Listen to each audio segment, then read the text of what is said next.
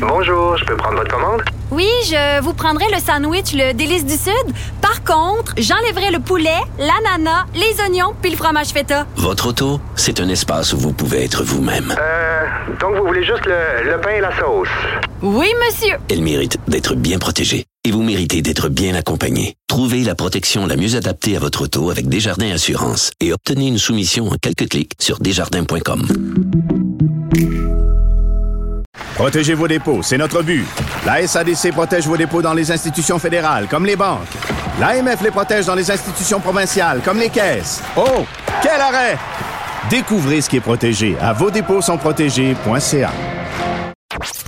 Sophie Durocher. Une femme distinguée qui distingue le vrai du faux. Vous écoutez Sophie Durocher. Vous avez sûrement vu passer ce titre assez euh, accrocheur, un médicament miracle pour perdre du poids. De quoi euh, il s'agit? C'est un médicament qui a été conçu pour lutter contre le diabète, mais qui permettrait de perdre jusqu'à 20 du poids corporel, donc euh, peut-être un atout justement pour euh, aider à lutter contre l'obésité. Est-ce que ce sont des promesses euh, en l'air? Est-ce que vraiment on peut parler d'un miracle? On va parler tout ça avec Julie Saint-Pierre. Elle est pédiatre, professeure, chercheuse et autrice. Madame Saint-Pierre, bonjour. Bonjour. Chaque fois que je vois euh, passer une information qui a trait de près ou de loin avec euh, l'obésité, euh, ben je pense à vous parce que vous en avez fait vraiment d'une certaine façon votre cheval de bataille pour justement démystifier l'obésité, pour aider à donner des moyens et des outils aux gens pour euh, pour faire face à ce à ce, qui est vraiment euh, un, fléau dans la société euh, moderne. Quand vous avez vu passer ce titre-là, hein, c'est racoleur, on lit ça puis on se dit oh boy, un médicament miracle pour perdre du poids, ça a été quoi votre réaction, Madame Saint-Pierre? Ben, écoutez, c'est sûr que c'est toujours un peu la même chose pour nous parce qu'on connaît les résultats des études avant souvent qu'elles soient publiées. Donc, peut-être que pour moi, l'effet de surprise était un peu atténué.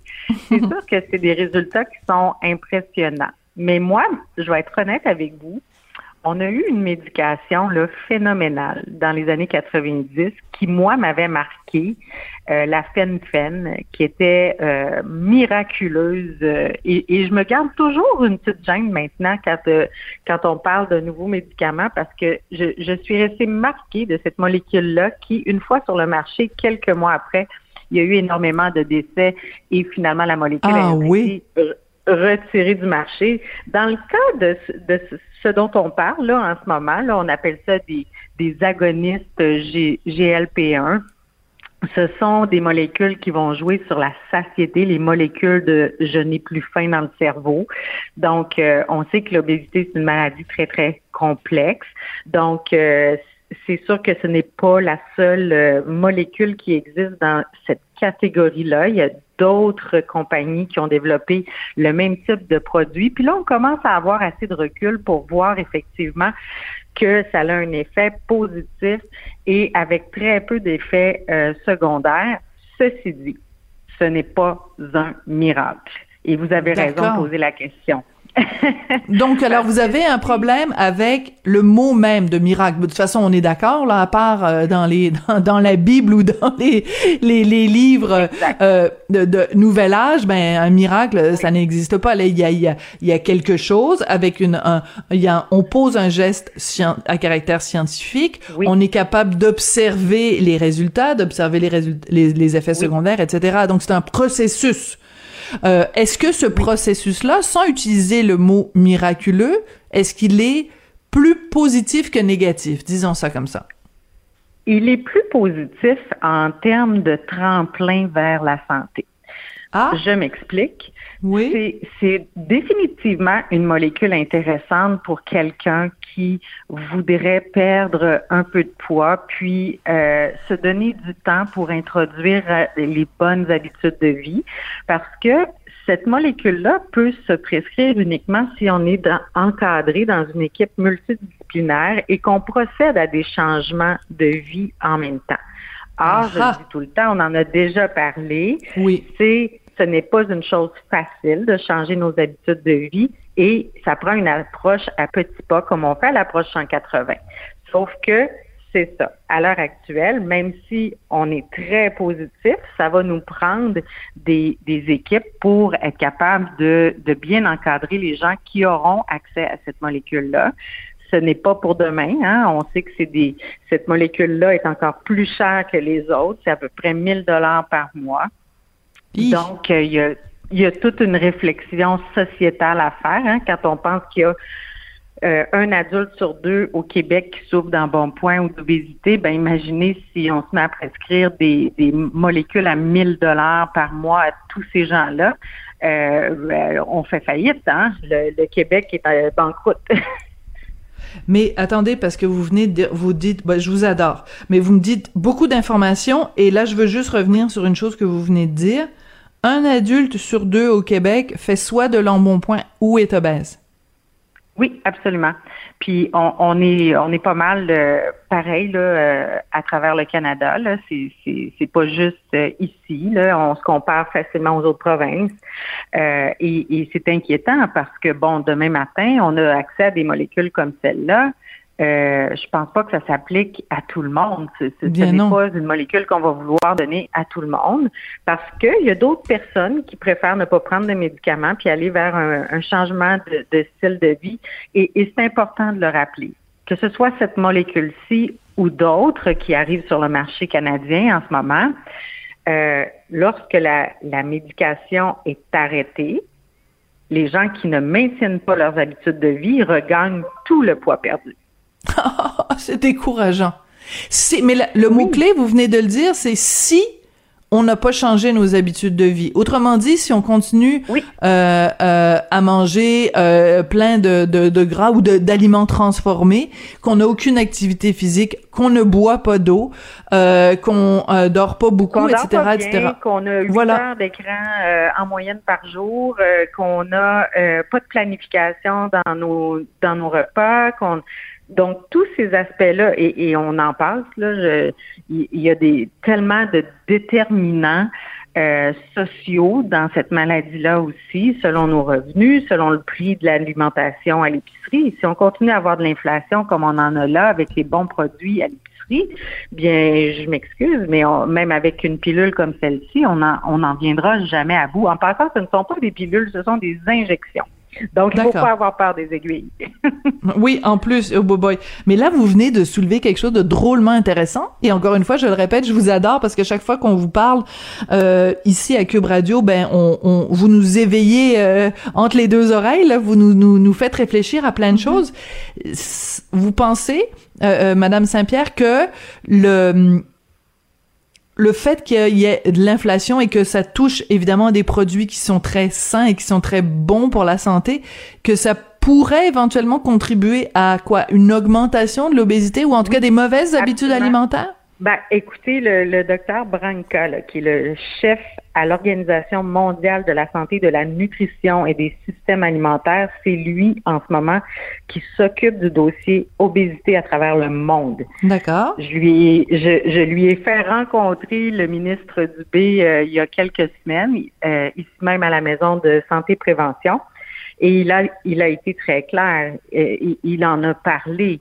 Il a dit, c'est très important qu'on soit aussi capable de s'attaquer au système alimentaire, qu'on soit capable de rendre accessible une, bonne alimentation. Et c'est dans les recommandations de l'OMS qui viennent tout juste d'être publiées en janvier sur la prise en charge et la prévention de l'obésité à travers le monde.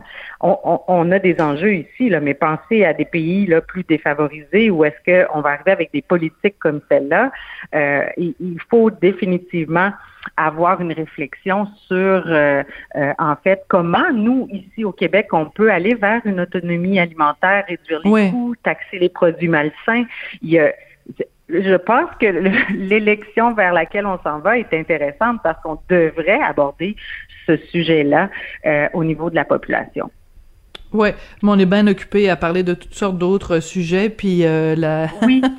cet aspect-là de la prévention, de la santé et de la prévention, malheureusement, ça se perd un petit peu entre les cracks. Je veux juste revenir mais sur. Mais Madame euh, Durocher, un oui, milliard, le Danemark, on aime ça, là, se comparer avec le Danemark. Oui, une population euh, de 8 millions d'habitants, qui a un territoire qui peut ressembler au nôtre. Un pays nordique, ouais. une culture, une culture qui commence à, à la maternelle. C'est, c'est, c'est dans leur gène. C'est- il y a eu de l'épigénétique. Les gens sont ouverts. Ils viennent d'investir un milliard de dollars dans la prévention.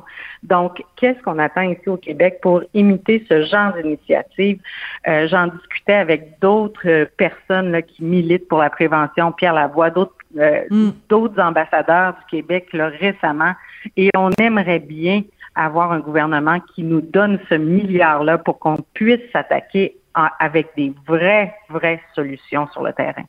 Docteur Saint-Pierre, la dernière fois que je suis allée à l'hôpital Sainte-Justine avec mon fils, il y a des distributrices de Coke puis de 7-Up puis de qu'est-ce que ça, puis de chips, qu'est-ce que ça fait dans un hôpital pour Oui. enfants?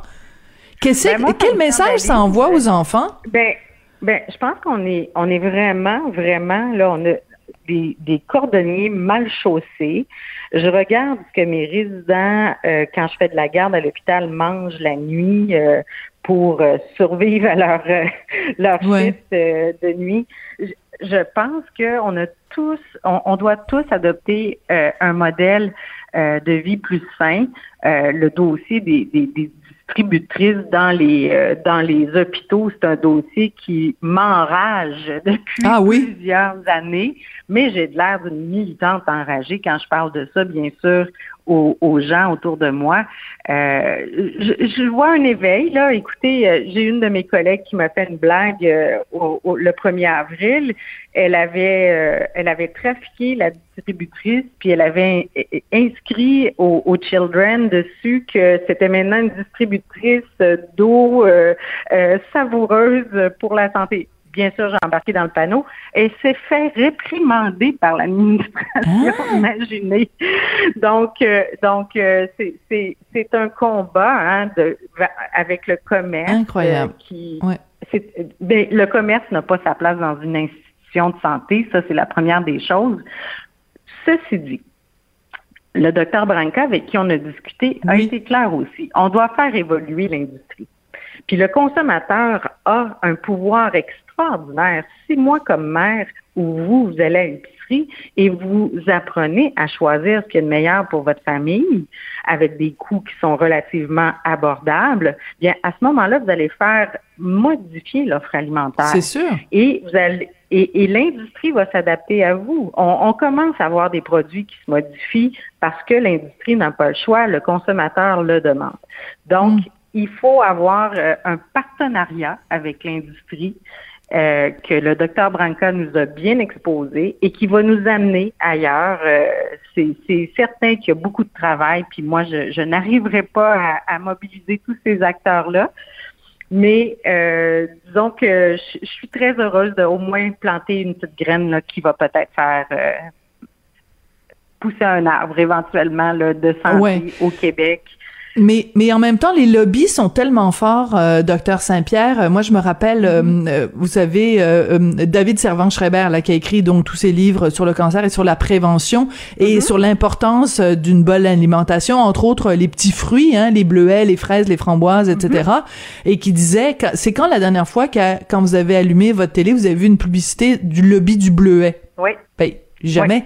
Vous allez être exposé quand vous regardez la télé à des tonnes de publicités pour euh, de la nourriture euh, euh, rapide, pour des, des boissons gazeuses, etc. Donc euh, le lobby du bleuet, il est où? Il y en a pas de lobby du bleuet. Là. Pourtant, le, le, Ben, le bleuet est bien meilleur. Voilà. Puis ça nous prendrait, tu sais, je, je le dis souvent, ça prendrait des serres autonomes au Québec à l'année. Ou puis ça c'est une chose. Puis on a assez d'é- d'é- d'électricité au Québec pour le faire. Il y a des petits projets là. Je visitais ma région euh, au Saguenay-Lac-Saint-Jean, puis les serres toundra avec les concombres. Là, ça prend de l'expansion. C'est magnifique de voir ça. Manger des concombres du Québec en plein hiver, moi je suis, je suis, je suis totalement euh, ravie de voir ce genre de truc-là. Mais on pourrait le faire avec plein d'autres produits. Et ceci dit, c'est ces produits-là qu'on devrait donner à nos enfants dans les écoles. Ça, c'est un autre dossier aussi sur lequel on n'insiste pas assez au Québec. Il y a du placement de produits dans les écoles. Moi, les parents n'en peuvent plus de tous ces trucs là, de petites pâtes d'ours, de galettes, de choses sucrées qui sont déjà placé. On a fait une loi au Québec pour interdire la publicité C'est vrai, aux, pour aux les moins enfants. de 12 ans. Oui. Pour les enfants, mais ils ont, ils ont été assez vicieux, là, si vous me permettez. Ratoureux. D'aller. Oui, mais non, je trouve que le vice est encore Vicieux. plus fort. Ok, allez-y. Oui, oui, ça me fait du bien de vous dire ça. Donc, euh, je, je, je, je n'en reviens pas qu'il soit installé dans toutes nos écoles. On, on se bat au quotidien avec nos familles pour essayer d'avoir un mode de vie plus sain. Puis il y a des parents qui nous arrivent en disant Écoutez, ça n'a pas de bon sens. Qu'est-ce qu'il y a en collation dans nos écoles? Ça devrait être les marchés fermiers, ça devrait être nos fermiers du Québec qui, qui, qui approvisionnent sur une base beaucoup plus importante nos écoles. C'est, ce sont tous des, des, des, tout ça là, c'est des excellents arguments. Euh, Les, les, la présence des distributrices dans les hôpitaux, euh, la présence de ces compagnies-là euh, dans nos écoles, c'est tous des, des, des points qui sont très bons. Et pour revenir à notre sujet de départ, qui était ce, ce Oui. médicament supposément miracle, mais qu'il n'y a Oui. pas de miracle, euh, juste terminer là-dessus. Pourquoi est-ce que c'est si grave l'obésité? Parce qu'il y a plein de gens qui nous disent, ben moi je m'aime avec mes formes, hein, mes bourrelets. euh, euh, plus il y en a, euh, ça fait juste plus de, de, de moi à aimer. Euh, alertez-nous sur les dangers. Qu'est-ce que ça, ça peut avoir comme, euh, comme conséquence, l'obésité, docteur Saint-Pierre? Ben, c'est la mort prématurée, hein. C'est euh, un. Oh boy, un clair comme ça. sur- Ben oui, c'est un Canadien sur dix euh, qui, qui, qui est plus à risque s'il souffre euh, d'obésité de, de mourir prématurément. Donc, euh, tu sais, ça reste que on n'a pas un marqueur parfait pour dire à- à- aux gens ah toi ton obésité elle va te tuer. Donc ça c'est c'est c'est sûr que que ça ça, les gens ont de c'est une maladie tellement complexe que on peut pas tout expliquer non plus aux gens euh, en cinq minutes euh, que- qu'est-ce qui se passe dans leur corps. Fait que ça prend une éducation euh, sociétale à ce niveau-là. Mais, mais en termes de risque, ben, les complications sont tellement vastes. C'est, c'est les problèmes articulaires, euh, c'est les problèmes d'estime de soi, c'est les problèmes. Puis là, revenons bien sûr à l'estime de soi. Oui, vous l'avez dit, il y a des gens qui disent moi je m'aime comme ça. Moi, j'ai toujours dit. Mais, mais vous êtes beau et belle, intelligent, intelligente, mais vous êtes malade. Donc, c'est, c'est, puis c'est le message en France qu'on voit maintenant par l'association Ah des personnes oui. grosses. Ah oui, oui, puis c'est, c'est très bien fait, c'est fait avec délicatesse, avec respect. Euh, par contre, si vous, vous ne voulez pas traiter votre maladie, ça vous appartient. C'est, c'est, je veux Mais il faut reconnaître que c'est une maladie. C'est, la ben, base, c'est de reconnaître que c'est une maladie. Ce n'est même plus une question. Ça fait 25 ans que l'OMS le codifie comme maladie chronique à travers le monde. Mm. Je veux dire, on n'a pas besoin d'avoir ce débat-là au Québec. Il est déjà, on est déjà ailleurs. On trouve des solutions. On, est, on essaye de faire accepter la diversité. On mélange les choses. Hein. L'image corporelle, là, c'est c'est tellement bafoué ce sujet-là, puis malmené dans les réseaux sociaux. La diversité corporelle, ce n'est pas l'obésité. Donc, il y a une confusion dans l'utilisation des mots. Mm.